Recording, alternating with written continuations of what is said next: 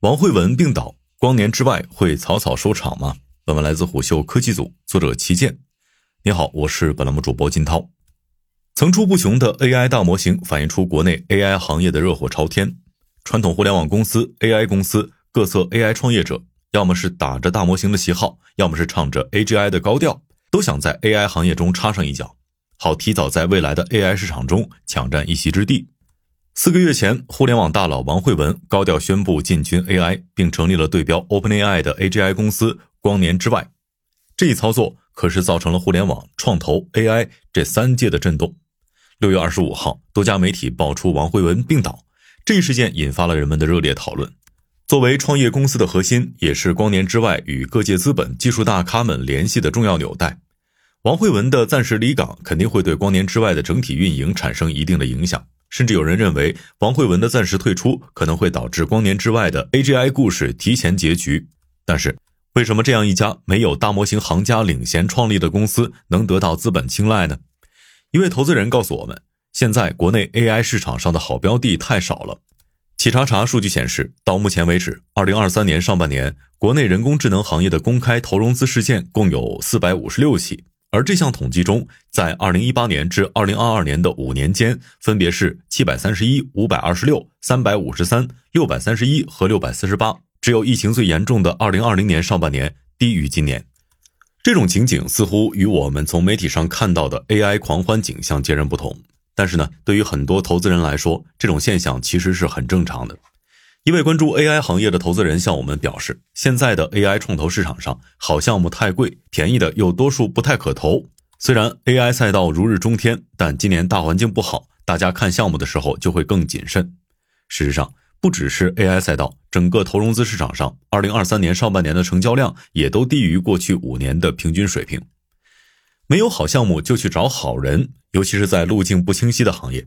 一位头部机构投资人这样跟我们说道。他还提到，越是早期的投资风险就越低，但现在比较靠谱的 AI 大模型创业项目已经很少有项目存在早期了，所以在众多创业项目中挑选靠谱的创业者，成功的概率或许就会更大。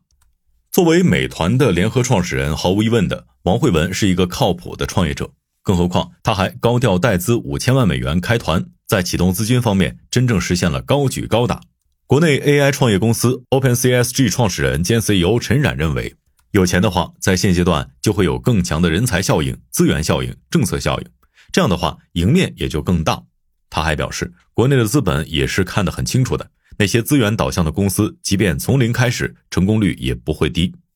除此之外，王慧文在对标 OpenAI 以及 AGI 这个创业方向上，似乎也更有故事。自从光年之外成立以来，王慧文就反复强调 AGI 普惠人类的理念。在近期的采访中，他曾提出通用大模型是必干的，以及我们的愿景是通过 AI 普惠人类等观点。相比于目前比较普遍的 AI 大模型产业先行这种态度，王慧文似乎更加专注于基础大模型和 C 端业务。与王慧文同期宣布 AGI 创业的另一位大佬，搜狗创始人王小川。在成立百川智能之后不久，就发布了七十亿参数大模型百川七 B。不过，自从 ChatGPT 问世以来，就有很多人反复提起 GPT 三的一千七百亿参数。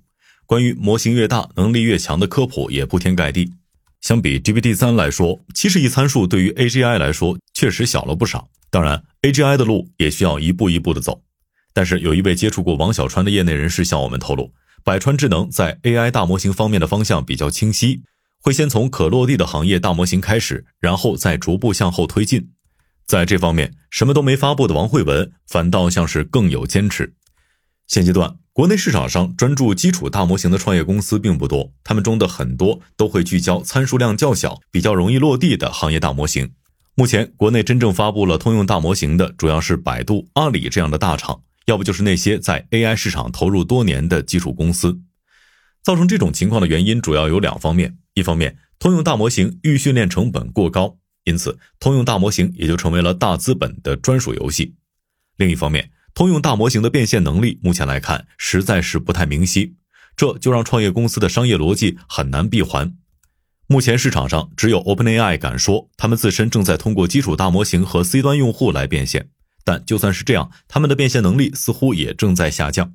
根据网站数据分析工具 SimilarWeb 统计的最新数据，C 端市场对 ChatGPT 的热度也在逐渐下降。事实上，即便是百度、阿里这样的大厂，在发布通用大模型之后，他们也都会大力推动大模型与行业结合，实现产业落地。因此，在现阶段的国内市场中，光年之外这样一家保持低调、坚持普惠人类愿景的 AI 创业公司，就更像 OpenAI 了，也更像一个好标的。但是，要有多少钱才能创 AGI 的业呢？王慧文刚刚宣布五千万美元创业计划的时候，很多人都不看好他。大家都觉得他是外行暴发户，还觉得他是在瞎咋呼。毕竟，OpenAI 是拿着微软投资的十亿美元以及大量打骨折的 Azure 算力资源才做出的 ChatGPT，区区五千万美元又能做成啥事儿呢？在刚开始 AGI 创业的时候，业内就传出王慧文试图通过收购已有大模型公司的方式来快速组建自己的团队。光年之外接触过的多个 AI 大模型公司都曾向我们表示。王慧文提出的合作价码与他们现有的技术团队以及估值是不太匹配的。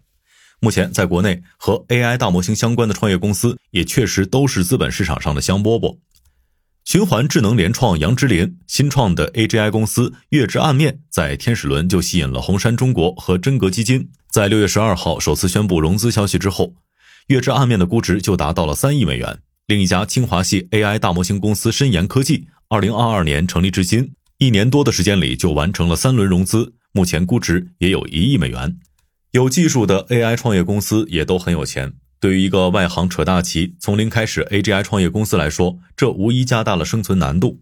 不过，光年之外最新传出的融资数字也已经达到了二点三亿美元，并且他们背后还有美团创始人王兴的支持。虽然这一融资消息当天就被王慧文否认了，但后续的传言中也有人明确提出，融资数字只多不少。五千万美元的资金基础，要想买一个成熟的大模型团队，显然有一些不够。但对于一家研发团队还不太成熟的技术公司来说，他们主要的烧钱方向是人才，所以组建这样一家公司未必需要有特别多的钱，只要比市场上的其他公司有钱就行了。虽然光年之外一直在高调招人，有消息传出他们挖人薪资也很高，不过到目前为止这几个月里。除了通过换股收购一流科技引入的清华博士袁静辉之外，还没有看到其他的 AI 领域的技术大牛宣布加盟光年之外。除了人才，另一个比较花钱的地方就是算力。算法比的是人才，数据比的是资源和积累，而算力比的就是钱。某国内云供应商技术负责人向我们透露，目前国内云算力需求旺盛，云服务都在排队状态。虽然云厂商可能会优先大客户，但大客户之间也免不了要排队。